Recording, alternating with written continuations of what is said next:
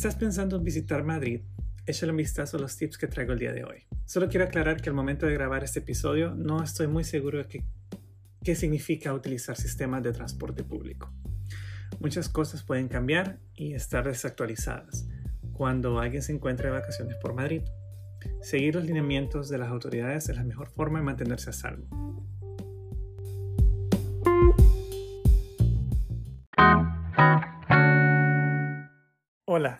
Gracias por visitar mi podcast, Viajando con Stanley. Mi nombre es Stanley Franco y en 2016 comencé mi plan para conocer los lugares más enigmáticos del mundo, y ya no puedo parar. Quiero compartir mis experiencias y quizás uno que otro consejo para aventurarse por el mundo.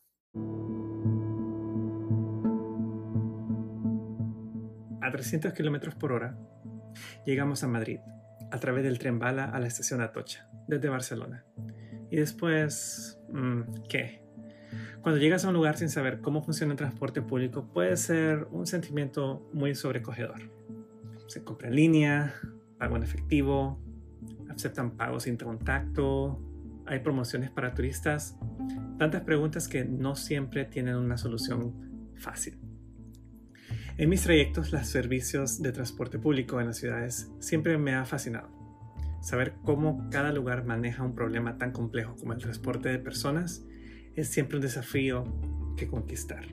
En Madrid, durante mi visita en la primavera de 2019, no solo sentí que era fácil de ir y venir, sino que también es una ciudad amigable al peatón y que muchos de los sitios de interés están accesibles y uno puede ser tanto espontáneo como planear cuidadosamente todas sus visitas.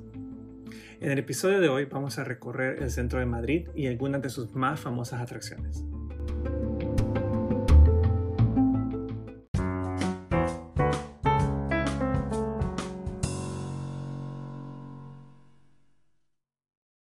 Hoy, como me voy a enfocar en el transporte a través del subterráneo o metro, eh, sí te aconsejaré que revises el sitio web del Consorcio de Transportes de Madrid para aprender dónde comprar tus pases y qué otras rutas hay en autobús o otros métodos de transporte. De misma forma, con los últimos acontecimientos en la pandemia del COVID-19, es posible que muchos de estos servicios evolucionen para requerir menos contacto por parte de los pasajeros. Recuerda siempre cumplir con todas las medidas de seguridad. Te encuentras en Madrid y una de las principales cosas que tienes que tener en cuenta es cuáles son las localidades que vas a visitar. Para mí, lo más importante fue visitar los museos y obviamente visitar los palacios. Por ejemplo, el Prado. Es uno de los museos más famosos y que contiene una enorme gama de obras de arte. Es muy probable que te tardes entre la mitad de un día o un día entero si buscas apreciarlo en su totalidad. Otro ejemplo es el Museo Nacional de Arte Reina Sofía. Es muy similar y contiene una enorme colección de obras y si quieres degustar correctamente, entonces tienes que dedicar al menos un día en cada uno de estos dos museos. En el Museo de la Reina Sofía se incluyen muchas obras que son de arte contemporáneo y puedes encontrar obras de Picasso como de Dalí. En el Museo del Prado, que se encuentra una colección de arte clásico, existen decenas de salones con enormes colecciones y dependiendo de la temporada del año en la que vayas a, visitar, es posible que encuentres exposiciones temporales que te puedan demorar varias horas en contemplar. Sí te aconsejo que al ir a cualquiera de estos dos museos, tomes en cuenta que en muchas de las zonas dentro de ellos no se permite tomar fotografías de ningún tipo. Prepárate porque es muy probable que te llamen la atención si no eres muy receptivo. Una de las obras más famosas que se encuentran en el Prado se llama Las Meninas. Esa pintura es considerada la obra maestra de Diego Velázquez y que muestra a la familia de rey Felipe IV en 1656. No se permite ningún tipo de fotografía de esta pintura. También están otras exposiciones, como la del Bosco y el Jardín de las Delicias, que en opinión personal fue mi favorita. A pesar de que te dejan entrar con dispositivos como tu celular o cámara fotográfica, es prohibido tomarle fotografías a este tipo de obras. Mantente al tanto de los letreros que dicen dónde se puede tomar fotografías y dónde no es permitido. Y de igual forma, otros lugares de mayor interés suelen ser el Palacio Real de Madrid, que desafortunadamente cuando yo lo visité, solo te permiten tomar fotografías en pocas salas del interior. Para el resto de la visita es simplemente deleitar el arte y la opulencia de la arquitectura. Por lo general, cuando uno va a esos lugares, eh, los cuidadores son muy celosos de quiénes y qué tiene acceso uno para poder tomar fotografías. Como consolación, la arquitectura de la ciudad te va a dar un sinfín de inspiración para muchas fotos. Ahora, en cuanto al transporte público, sí me voy a concentrar en lo que es el subterráneo o metro de Madrid. Yo sentí que cuando estuve allí fue muy eficiente y que podía ir a todos los lugares de forma muy fácil. En mi caso, yo llegué desde Barcelona por tren bala, o creo que lo era, y llegué a la estación Atocha. Para aquellos que lleguen a esta desde otras zonas del país, estas estaciones pueden variar. En Madrid, el sistema de metro cuenta con tarjetas recargables. Es muy fácil, hay máquinas que te permiten recargar esas tarjetas. Pero de igual forma, ten en cuenta que en estos momentos puede que todo esto haya cambiado y que se encuentren aplicaciones disponibles para comprar los boletos y pases en tu teléfono. En Madrid, considera tomarte alrededor de tres o cuatro días. Digo eso porque uno tiene que contar lo que se toma de ir entre ciudad a ciudad, ya sea por avión o por tren. Yo, después de Madrid, visité Sevilla. Entonces, tienes que contar con al menos tres o cuatro horas de viaje, ya sea que vayas por tren o por avión. Yo decidí tomar el tren porque al viajar por avión, sabes que tienes que llegar por menos una hora antes al aeropuerto, pasar por seguridad, el abordaje, el vuelo, llegar a otro aeropuerto, tomar tus maletas. Y sentía que si tomaba avión me iba a tardar lo mismo que, que viajar por tren. Pero al final es todo cuestión de cómo deseas tomar tus rutas. Yo cuando compré mi boleto sentía también de que los precios del avión a los precios del tren eran muy similares.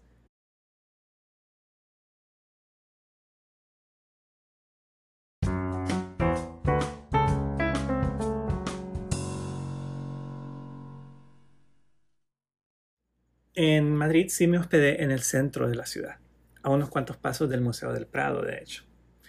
Te recomiendo que si no quieres optar por las opciones de transporte público, andar a pie en Madrid es muy conveniente también.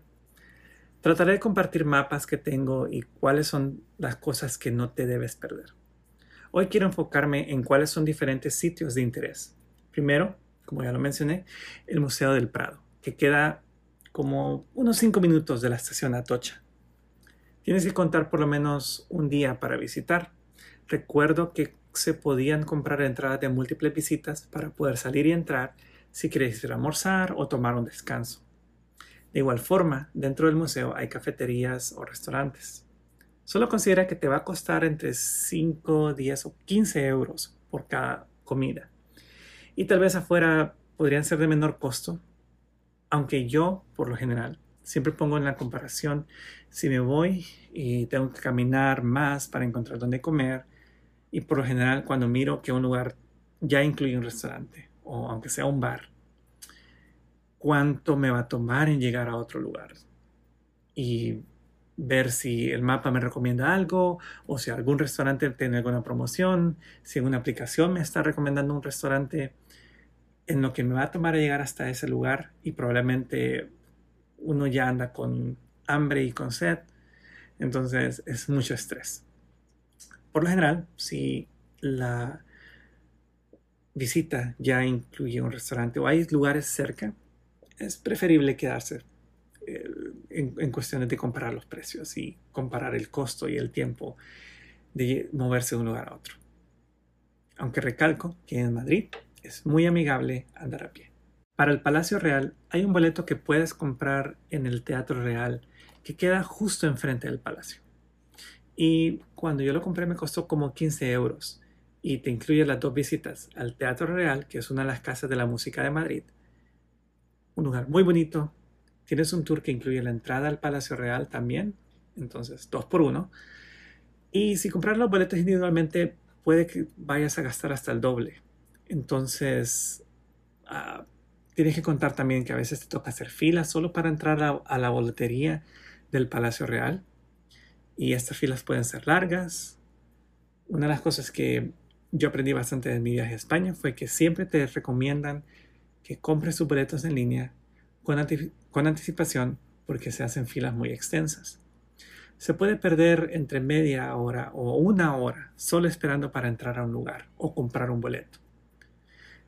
Me gustaría recalcar que la entrada al teatro obviamente no incluye un boleto a una gala, sino que es un tour durante el día para ver cómo son las salas, la historia, las vistas, tomarte fotografías y, si tienes mucha suerte, incluso poder ver el escenario. Todo depende si no hay ensayos. La mejor estación del metro para esa parte de tu recorrido se llama Ópera, y esto es si tomas el metro.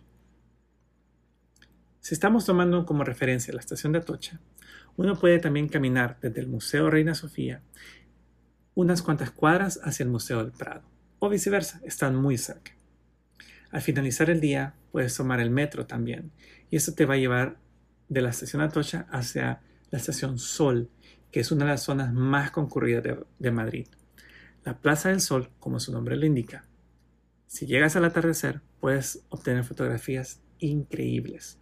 Una vez en la Plaza del Sol, pues hay muchos comercios y restaurantes para todos los gustos. Para tus siguientes escalas, alrededor del Palacio Real hay varios parques como el Parque del Campo del Moro y el Parque del Oeste o Rosaleda, perfectos para una larga caminata. Digamos que en el tercer o cuarto día se puede optar por visitar la, la, Plaza de Cibeles y el Palacio de Cibeles. La Plaza de Cibeles es la fuente que se encuentra enfrente del palacio, que son lugares distintos y los logramos encontrar en la rotonda. Cuando llegas al Palacio de Cibeles, también te pueden ofrecer un tour yo pagué 3 euros que incluye el mirador de la terraza del palacio. Por lo general, la entrada al palacio es gratis, pero si quieres subir al mirador, te cobran al menos 3 euros. En la esquina opuesta del Palacio de Cibeles se encuentra la Casa de América, que es otro importante museo de la ciudad. Todo esto lleva hacia la famosa Gran Vía, que es una de las calles principales de Madrid y que es muy activa en comercio y hay muchos lugares en donde puedes encontrar comida. La mejor estación para esta zona, usando el metro, puede que sea Banco de España. Para finalizar, lo que podría recomendar es visitar el Parque El Buen Retiro. Es un parque muy extenso y puedes pasar toda una tarde visitándolo. Hay lagunas, fuentes de agua, muchos árboles, senderos y puedes encontrar diferentes tipos de jardines. Si llegas en una buena temporada, es muy probable que mires el jardín de rosas en su mayor esplendor.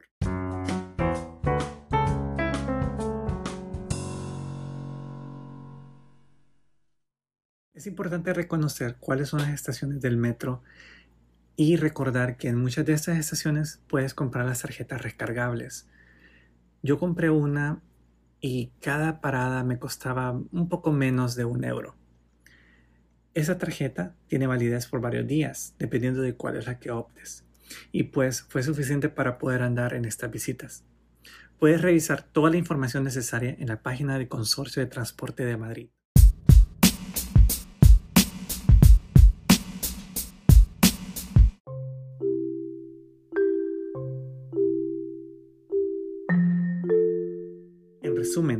Las mejores estaciones de metro para el Museo del Prado y Reina Sofía es Atocha.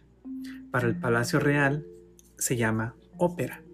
Para la Plaza Mayor y del Sol es Sol. Y para el Palacio de Cibeles y la Puerta de Alcalá es Banco de España.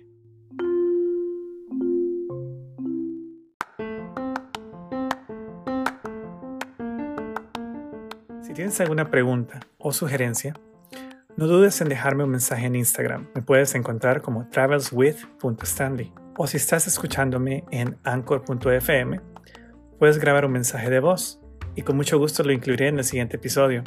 Tus comentarios significan mucho para mí. Suscríbete al podcast donde sea que me estés escuchando para que no te pierdas ningún episodio. Hasta la próxima.